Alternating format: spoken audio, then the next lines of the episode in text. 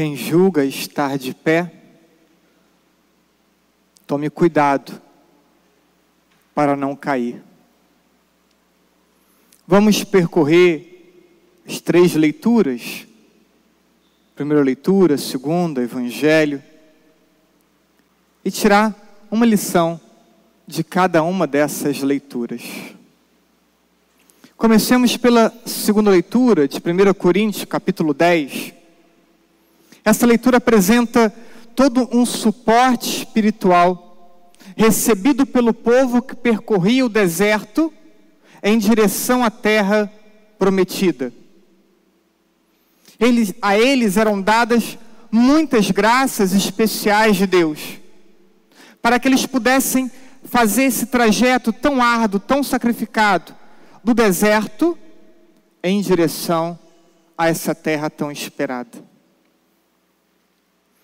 Mas o, o texto também mostra é, o povo não sabendo acolher com gratidão o auxílio que Deus destina a eles.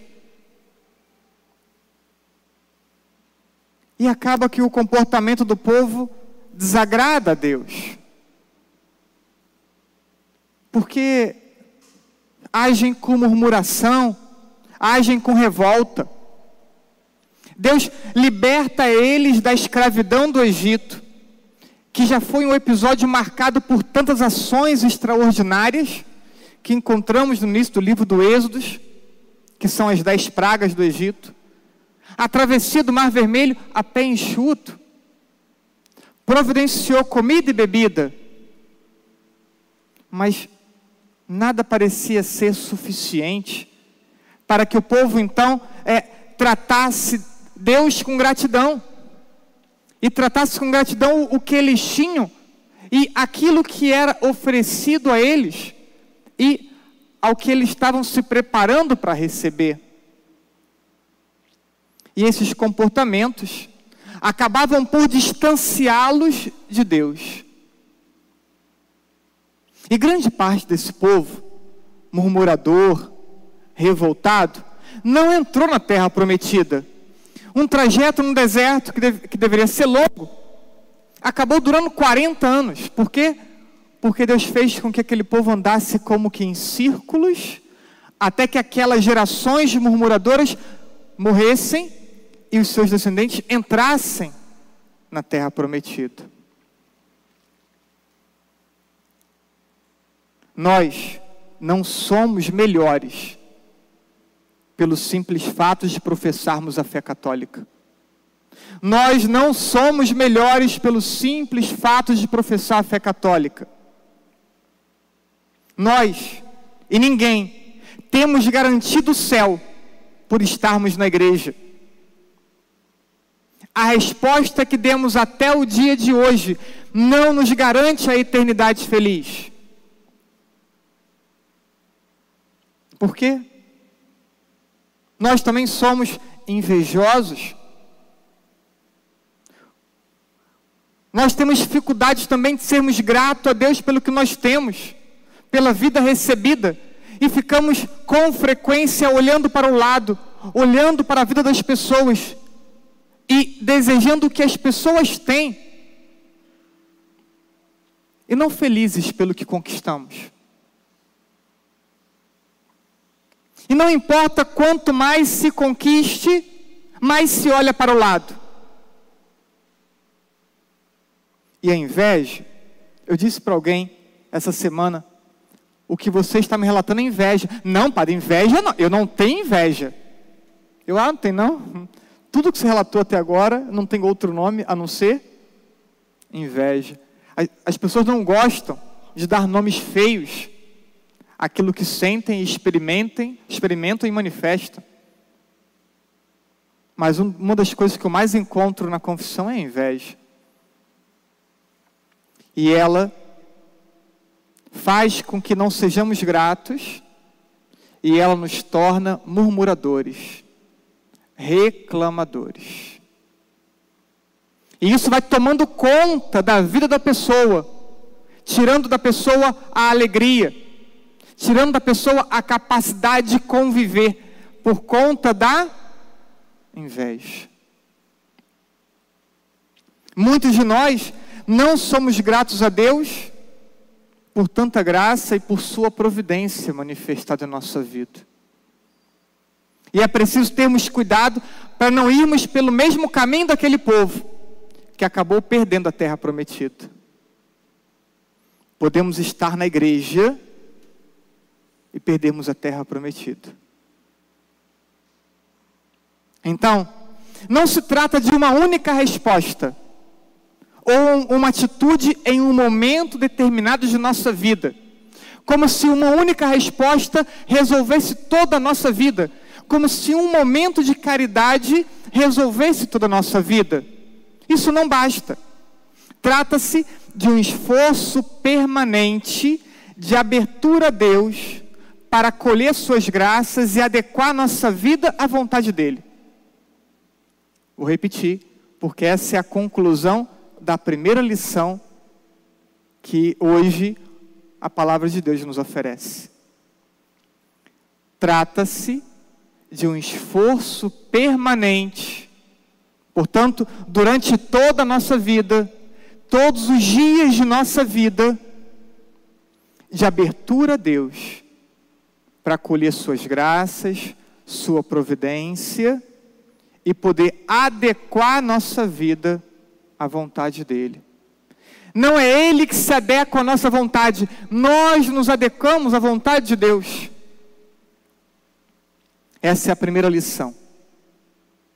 Vamos para a segunda lição. A segunda lição encontramos na primeira leitura. Deus disse a Moisés: Não te aproximes, tira a sandália dos teus pés, porque o lugar aonde estás é uma terra santa. Vem, não, para. Tira a sandália, para depois poder caminhar em direção a mim. Muitos acham que não tem nada demais a forma como lidam com Deus, a forma como lidam com o próximo, a forma como lidam com a igreja. Para muitos, nada é demais. Tudo é muito exagero, é muita, é muita coisa, muita preguiça, é muita beatice, tem nada demais. Mas Deus disse para Moisés: para, não te aproximes. Para te aproximar, tem que despir tuas sandálias. Então, primeiro aspecto é a falta de oração. A falta de oração e a, e a comunhão sem o devido preparo nessa nossa relação com Deus. Eu preciso comungar. Não, você precisa converter o seu coração. Você precisa mudar o teu comportamento. Aí sim poderá aproximar-se da comunhão. Mas mudar, transformar o comportamento exige muito. Então não querem, querem só a comunhão. Querem a comunhão sem a conversão.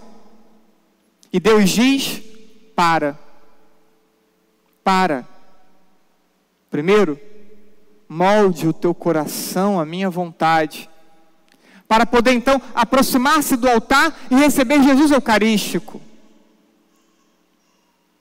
Segundo, a relação com o próximo. Quanta grosseria e indiferença se fazem presente na forma como lidamos com as pessoas. Quantas vezes os papas falaram da indiferença como um perigo? Tornar as pessoas invisíveis para nós. E olha, não tem uma só semana que eu não atenda várias pessoas, não é uma, várias pessoas, relatam problemas de família, problemas de trabalho, e acham que a solução é o afastamento, acham que a solução é o distanciamento, acham que a solução é fingir que aquelas pessoas não existem. Esse aparentemente é o caminho fácil. E muitos de nós passamos a vida fugindo, excluindo e fingindo que não enxergamos. e não enfrentamos os problemas de frente. E por isso não nos convertemos e por isso não melhoramos. A partir do momento que passarmos a tratar os problemas, lidar diferente com as pessoas, numa próxima ocasião eu já vou agir diferente. Mas enquanto fugirmos, enquanto evitarmos, não iremos nos converter. Eu não tenho como excluir o irmão. Eu não tenho como excluir o meu familiar difícil de convivência. Não tenho como excluir e não posso excluir porque essa não é a vontade de Deus. Eu posso até não ter uma relação de intimidade, de amizade, mas não posso ser indiferente. Porque Deus me chama a amar a todos. Amar a todos é o oposto da indiferença. Então, para muitos, não tem problema nenhum ser indiferente, não tem problema nenhum tratar as pessoas como pessoas invisíveis. Mas para Deus tem. E por isso Deus diz: para, tira a sandália dos teus pés primeiro, para depois poder se aproximar. Então pensa, as pessoas que você trata como invisível, na sua família, no seu trabalho, na igreja. E pensa antes, só posso me aproximar do Senhor quando elas deixarem de ser invisíveis para mim. Quando o meu trato for mais caridoso com essas pessoas. Terceiro, o espaço sagrado, a igreja como espaço sagrado.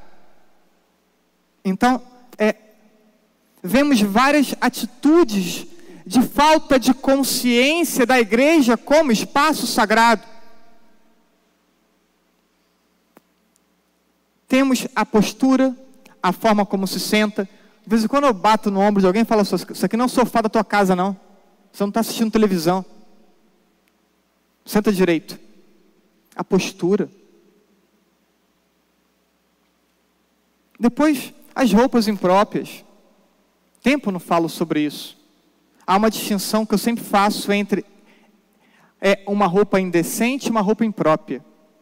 Na igreja, raramente falamos de roupa indecente, falamos de roupa imprópria para o espaço sagrado.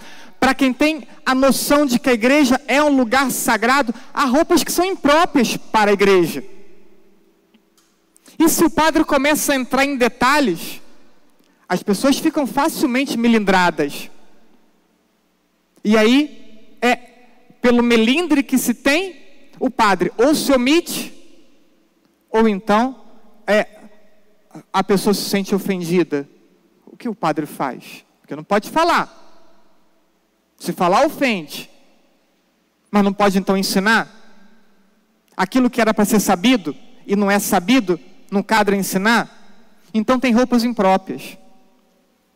Diria que na missa tem várias pessoas com roupas impróprias.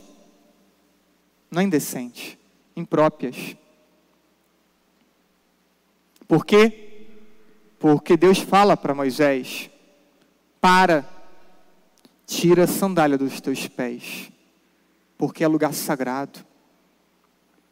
Há pessoas com hábito de comer, não importa se é criança, fique satisfeito com o padre ou não. Igreja não é lugar de piquenique. Educa a criança a lanchar antes, a lanchar depois. Não falo de, de, de dar mamar, não estou falando disso não.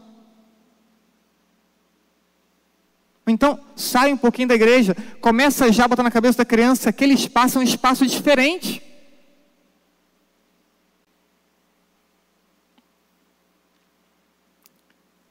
Bala, chiclete. Agora mesmo na missa alguém botou uma bala na boca. Estou aqui falando, olhinho, né? Então, é bala, chiclete.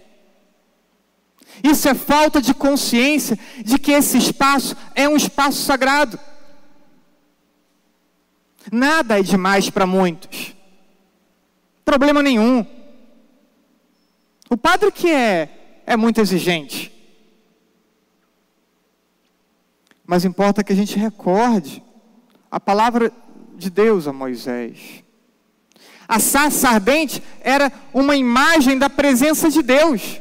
Mas nós não temos apenas uma imagem, um símbolo da presença de Deus, nós temos a presença de Deus real na Eucaristia. Você crê ou não nisso? Você crê ou não que a Eucaristia é a presença real de Deus? Você crê ou não que a Santa Missa é o sacrifício de Cristo na cruz? Então não venha dizer para o padre, está muito calor. Eu gostaria de nunca mais ouvir isso. Está muito calor. A sacralidade da igreja não depende do clima externo. A sacralidade da igreja não depende do verão ou do inverno. No verão ou no inverno, a igreja vai ser um lugar sagrado. Então não diga para o padre, está muito quente. Porque dizer isso expressa tua falta de respeito, falta de consciência do lugar sagrado que pisa. Repito, Moisés estava diante de uma sarça, nós estamos diante da presença real de Deus. A quaresma é esse tempo de conversão. Pois só podemos nos apresentar diante de Deus despidos das sandálias do pecado, das sandálias da falta de amor, das sandálias de uma fé fragilizada pela falta do estudo e da oração. Estamos aqui diante da segunda lição dessa palavra. Vamos para a terceira e última lição. Ao mesmo tempo que somos chamados a romper com o pecado, somos chamados a dar frutos. No Evangelho, vemos o Senhor, na imagem da parábola contada, o proprietário, e até a figueira, no tempo devido, no tempo da colheita. E não fez isso uma vez só, por três anos seguidos, no tempo da colheita, vai até a figueira e chegando diante da figueira, não encontra o fruto.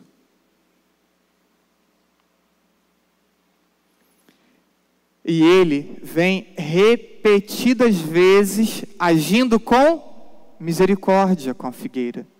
Não cortou a figueira na primeira vez, nem na segunda, nem na terceira. Não cortou a figueira. E cada vez que vai, cada vez que encontra sem frutos, é, aduba a terra, prepara a terra, na esperança de que a figueira venha a dar frutos. Mas deixa claro: se não der fruto, ela será cortada. E a figueira cortada é a imagem da condenação eterna, é a imagem da não ida para a eternidade feliz, da não ida para o céu. Do mesmo modo, como aquele dom da figueira passava por sua figueira, Jesus passa também na nossa vida. E passa hoje, está passando agora na vida de cada um de nós. E está passando nossa vida na esperança de encontrar frutos na nossa vida.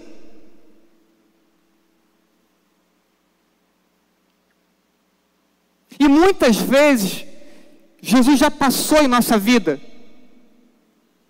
na esperança de encontrar frutos e não e não encontrou. Certamente não foi uma vez só, nem duas, três. Muitas vezes Jesus já passou na nossa vida na esperança de encontrar frutos e não encontrou. E Ele vem agindo de misericórdia para com todos nós, também com o Padre. Mas é preciso temer uma vida infecunda. É preciso ter receio de se tornar uma vida infecunda. Não é os frutos que você quer dar, é os frutos que Deus quer que você dê. Tenha medo de uma vida infecunda. Tenha medo de uma vida egoísta. Tenha medo de uma vida invejosa. Tenha medo de uma vida que não é ofertada ao outro. São muitos os tipos de frutos, e bem concreto é o caminho de conversão. Podemos hoje é, retomar e guardar, dar ênfase a esses três temas abordados é, no segundo aspecto ali.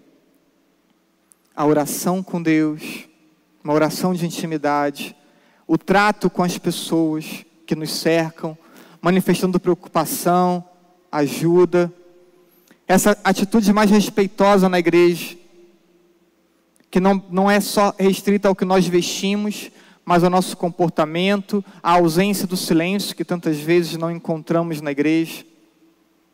Ainda é o tema, o primeiro tema abordado, que é essa vida que reconhece com gratidão o que Deus nos concede. Temos que dar frutos.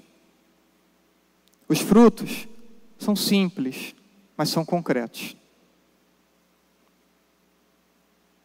Não podemos tolerar a infecundidade na vida de um filho de Deus, na vida de alguém que tem a oportunidade de experimentar o que é ser amado por Deus. Que a celebração de hoje nos ajude a darmos passos concretos de crescimento na nossa experiência de fé que a missa, que esse dia de retiro, para mais esse grupo de membros pastorais, possa colaborar para o aperfeiçoamento de nossas relações, para, um amor ainda mais intenso, vivido e experimentado entre nós. Assim seja.